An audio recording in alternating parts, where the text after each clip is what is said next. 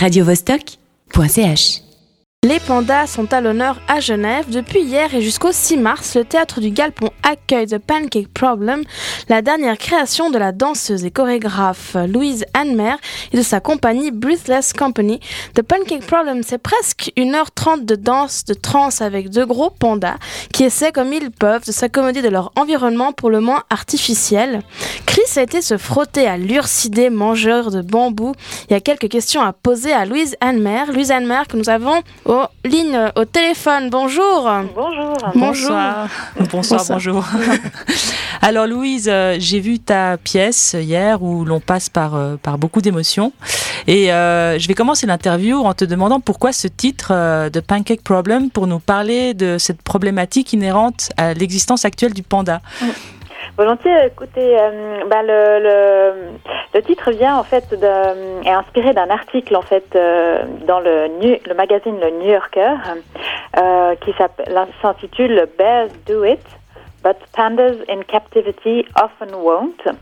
Voilà. Et en, en, traduction, ça en donne. En traduction, donc ça veut dire les ours peuvent le faire, mais les pandas en captivité généralement ah, ok. Voilà. D'accord. Et dans cet article, en fait, on parle de bah, de, de, la problématique de, du panda, de son extinction et de comment bah, les Chinois déploient différentes stratégies dans des centres de reproduction pour essayer euh, bah, de sauver cet animal.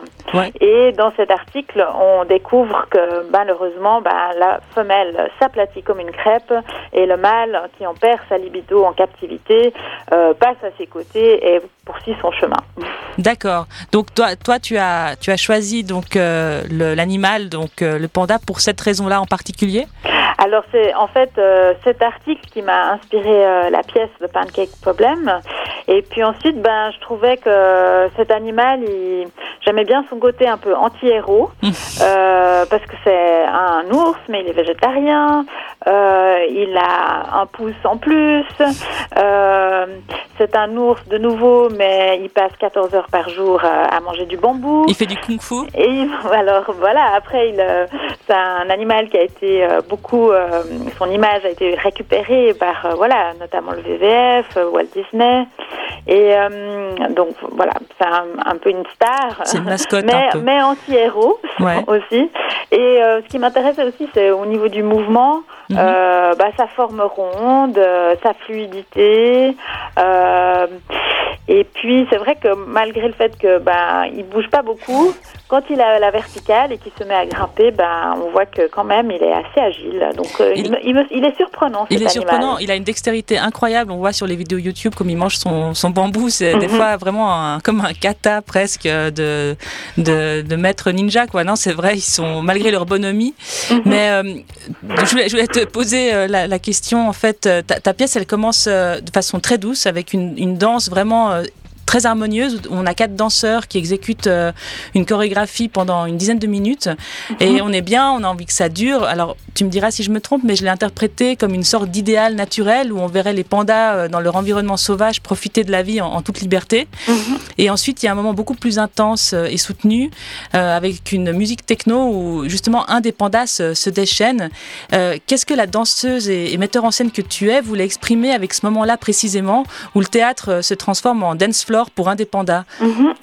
Alors pour moi, c'est aussi parler de comment, euh, ben, qu'est-ce qu'on, cette relation à, cet animal, le panda, et, euh, comment ben, son, image est récupérée aussi par toute la culture pop. Euh, et puis au, fit, au fait, peut-être dans cette difficulté à rencontrer l'animal, la, seule façon de, bah, de pouvoir se sentir proche, c'est de peut-être aussi euh, utiliser cette image, euh, voilà, que ce soit dans notre culture, euh, par la musique ou notamment, ben, maintenant il y a plein d'imprimés avec des pandas. -hmm. Et puis c'était aussi ben, cette manière-là voilà, que je, ça que je voulais exprimer dans ce moment-là plutôt. Ok, donc on a euh, des personnages, on a des pandas sur scène, on a pas mal de, enfin on a deux déguisements euh, de, de, de, pandas qui sont euh, plutôt loufoques. Je voulais savoir comment tu avais élaboré ce, ce, côté vestimentaire de ta pièce, comment tu avais abordé la chose. Mm -hmm. Alors en fait, c'est vrai que bon moi pour ce, cette pièce j'ai voulu travailler avec une costumière. mais en amont de ça, ben, c'est vrai que dans les répétitions, euh, puisqu'il y a eu plusieurs étapes de travail. Euh, avec les interprètes, on a fait tout un travail de recherche autour de la transformation et puis de comment on pouvait transformer notre propre corps, notamment pour euh, chercher bah, des propriétés de ce panda, à être plus grand, plus rond. Euh, euh, et puis, bah, on s'est voilà servi de ce qu'on avait un peu sous la main, des sacs de couchage, voilà différents objets qui étaient proches, voilà, de notre quotidien. Mhm. Et puis, euh, quand la costume est, arrivée, c'est vrai qu'elle nous a fait un magnifique costume de panda, mhm. mais on s'est rendu compte qu'aussi, bah, dans la direction que prenait notre travail, bah, ce beau costume, euh, euh voilà, n'était peut-être pas ce qui avait de plus approprié. Trop parfait, euh, presque. Voilà, trop parfait. Donc, bah, sans dévoiler, trop dévoiler non plus aux auditeurs les costumes, mais c'est vrai qu'on a pris une autre direction, qui est peut-être plus bricolée, on va dire. Ouais, on voit notamment, je vais pas spoiler, hein, mais on voit notamment à un moment donné mm. un panda qui n'en est pas encore totalement un euh, qui mhm. danse euh, sur un rythme effréné avec des moon boots quand même. Donc ça, mhm. ça, vaut le détour aussi. Euh, moi, je voulais parler de la, du dernier tableau en fait dans ta dans ta création. J'ai interprété ça encore une fois comme donc deux pandas qui auraient trouvé refuge dans un parc ou dans un zoo et, et c'est une scène qui, qui, monte en crescendo au niveau du comique. Il y en a notamment un qui essaye comme il peut de, de monter sur un module pour faire du, du toboggan. Et puis, tout d'un coup, à un moment donné, j'ai trouvé que c'était assez triste finalement. On, riait de cette réalité-là, et je voulais savoir si toi, c'était ce que tu avais recherché à, mettre en avant cette, cruauté presque euh, à l'égard des, pandas dans notre société, et, si t'étais, euh, si t'étais ok qu'on interprète la chose ainsi. Euh, mm-hmm. Bah, c'est sûr que bah on a voilà on a été au zoo euh, voilà dans le cadre de ce travail et on s'est aussi euh, voilà questionné sur ce qu'est-ce qu'on cherche en tant que spectateur ou visiteur quand on voit des des animaux en captivité et à quoi ça nous renvoie. Et euh, c'est vrai que tout cet artifice en fait qui est créé dans dans le zoo pour essayer de recréer le l'environnement naturel de l'animal euh, finalement n'est qu'un n'est qu'un grand décor mhm. et euh, voilà on peut se demander si finalement cette place qu'on a en tant que visiteur dans un zoo euh, n'est pas on n'est pas un peu renvoyé à nous-mêmes et à notre attente et finalement cette non rencontre avec l'animal qui lui est en captivité mhm. donc oui, pour moi, c'est tout à fait quelque chose, une direction que j'ai cherchée dans ce travail. Et, et mais pour moi, c'est important cette part d'humour euh, voilà que, que, finalement bah, c'est aussi une question à, qui est, à laquelle c'est difficile de répondre puisque c'est une direction que l'homme a pris avec euh, l'animal depuis déjà un siècle plus. Euh, et donc c'est pas quelque chose qu'on peut changer comme ça du jour au lendemain mais donc pour moi l'humour c'est important pour prendre une certaine distance par rapport à une certaine réalité assez euh, cruelle effectivement. Ouais. Eh bien, dans, je voulais aussi, j'avais une petite dernière question avant de, conclure euh, euh, cet entretien euh, téléphonique.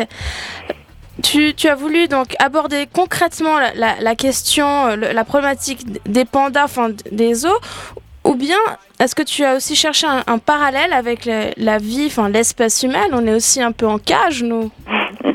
ben, cas, euh, c'est sûr que euh, je pense que c'est peut-être plus facile pour nous, êtres humains, de, de se soucier, de se préoccuper de, de l'animal parfois que de soucier, se soucier de notre propre sort. Donc, une sorte, de, euh, une sorte, de, miroir en fait de nous-mêmes. Oui, tout à fait. Mhm. Ok. eh bien, je te peut-être encore une petite question. Tu as des, des, autres projets dans la même veine après The Pancake? Alors euh, pour moi, euh, qui sort d'un congé maternité, euh, je suis déjà satisfaite d'arriver au bout de ce projet mhm. et je souhaite qu'il vive encore. bah voilà, on est encore deux semaines ici au Galpon et j'espère qu'il y aura encore une vie pour ce projet par la suite. Et puis non, pour l'instant, j'ai les projets vont venir, on va dire. et on vous souhaite beaucoup de succès en tout cas. Merci, Merci beaucoup. beaucoup. Radio -Vostok .ch